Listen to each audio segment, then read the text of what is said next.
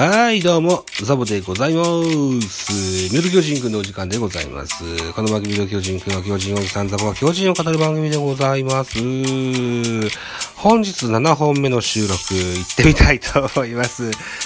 えー、耳の痛い記事も目を通していこうシリーズ、デイリー新潮なんていうね、ソースから持ってきましたよ。はい。えー、巨人、ルーキーが1年で自由契約に、大量育成、えー、契約は目的外使用の指摘という記事でございます。大きな波紋を呼んだ発表という込み出し、レギュラーシーズンは3位に沈み、クライマックスシリーズでファイナルステージでヤクルトに一勝もできずに敗退した巨人。シーズン終了後に原辰徳監督と新たに3年契約を結び、コーチ陣の入れ替えを行うなどすでに来季に向けて動き出しているが、えーある発表が大きな波紋を呼んでいる。えーこれは11月23日の記事ですね。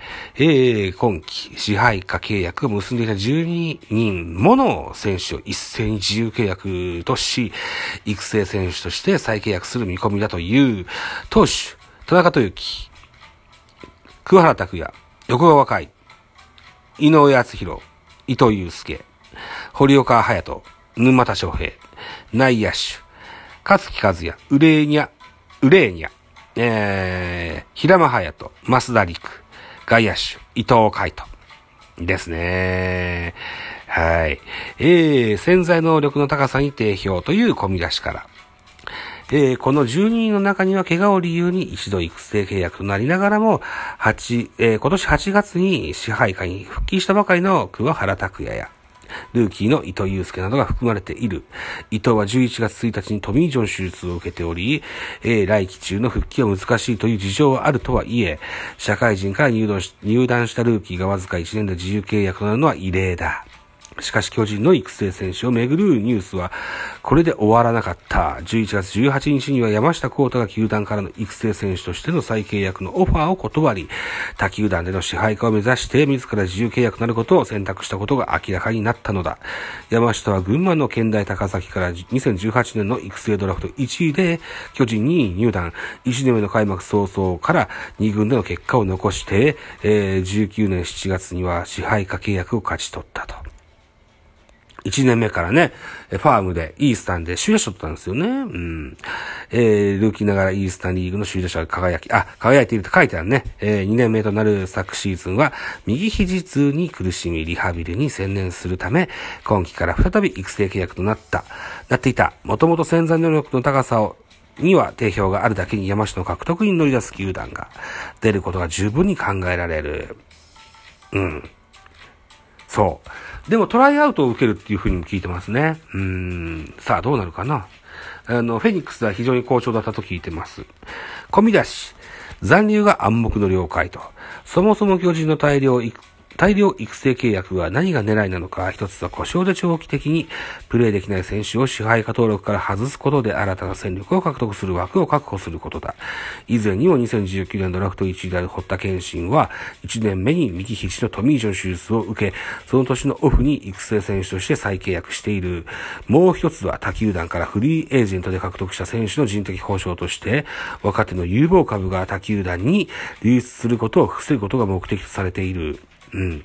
冒頭で触れた自由契約となった12人を見ても、横川海をはじめ、伊藤、あの、井上厚弘、堀岡隼人、沼田翔平、伊藤海斗など20代前半の選手が、若手が、えー多く含まれている自由契約になれば人的保障の対象から外れ、他球団に狙われる心配はない。もちろん自由契約となるため、他球団からオファーがあれば移籍も可能だ。だが、育成選手として再契約の見込みと報道されている通り、そのまま巨人に残留することが暗黙と了解となっているようだ。戦力を補強したい、えー他球団からすれば何とも歯がゆい話ではあるが、現行のルールでは、これらの選手の獲得に動きにくいのが現状だ。しかし、日本プロ野球育成選手に関する規約第2条にはこう記載されている、えー本規約に定める日本プロペプロフェッショナル野球育成選手とは、あ前条の日本プロ野球、日本プロフェッショナル野球組織の支配下、選手として連盟選手兼、試合出場可能な支配下選手登録の目的達成を目的として、野球技能の鍛錬向上を及びマナー養成などの野球活動を行うため、球団と野球育成選手契約、以下育成権、え育成選手契約というを締結した選手を言うと。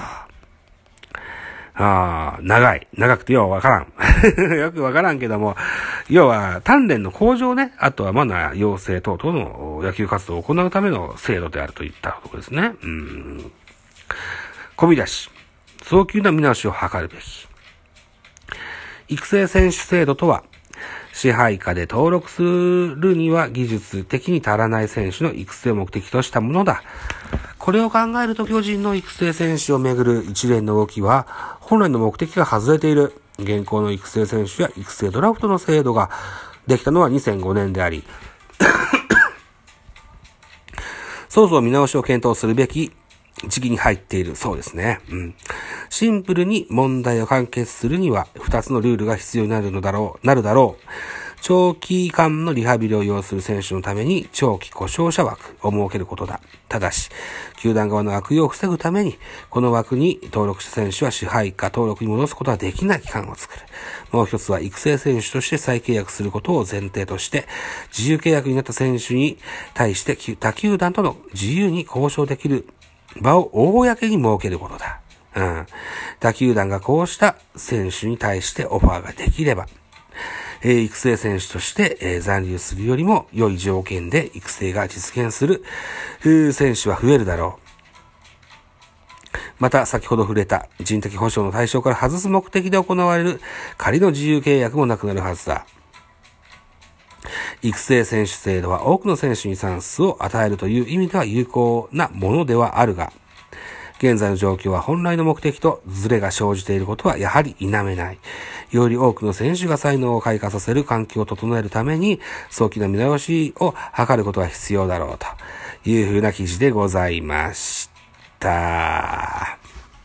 うん、これタイガースキャストでトマトくんとかもよく言ってましたね。うん、おっしゃられる通りだと思うんですよね。うん。これは人的保障隠しと言われてもしょうがない部分もあるとは思うんですけども、うん。だからね、トミー・ジョンの選手を去年ドラフトで獲得しました。山崎より。彼はトミー・ジョン明けで1年投げられないけれども、ドラフトで取ったばかりだから育成にできないんですよ。1年ずっと。えー、なんだろうな、リハビリをしてもらってたんです。支配下の中としてね。うん。で、2年目の今年、育成に落とすんかって言ったら育成にも落とさないんですよね。うん、だからこれに対して不満を持つ選手も多くいるんじゃないかななんていうふうに思ったりするんですけどね。うん、それは山崎伊織選手が実力で、えー、どうだと見せつけてくれるのが一番いいんですけれども。うん。はい。まあ、トミー・ジョン手術、今、多くの選手が、え受けれ受けられることが多いです。うん。2年かかるんですよね。うん。2年投げられないんですよ。うん。そういったあ選手の長期間のね、故障枠っていうのを設けることっていうのも一個手だって書いてありますし、うん。あとは自由契約じゃない、あの、育成契約の選手と他球団が自由にこう、自由に、えー、交渉できる公の場を作るっていうのも一個ありだと思うんです。うん。あのー、今日、今年かな？亀沢選手、琉球オーシャンズで引退しましたね。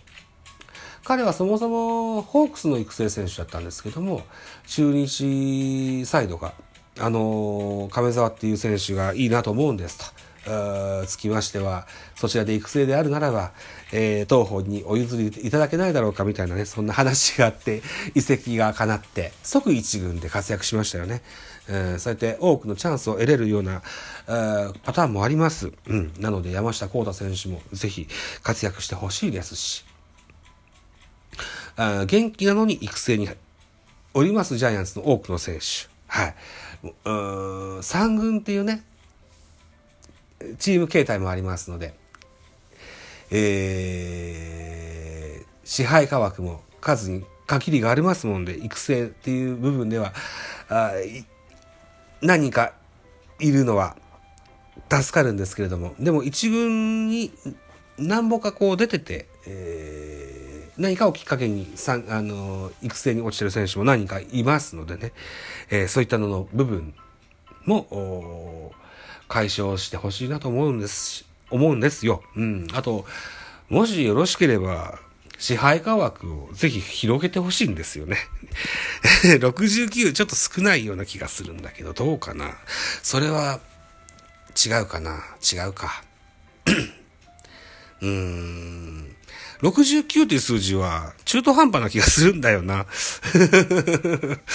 70とか75ぐらいいかがですか？うん。なんて思ったりもするんですけどね。うん。まあまあ、あどんなることでしょう。メスも入るでしょう、この制度には。うん。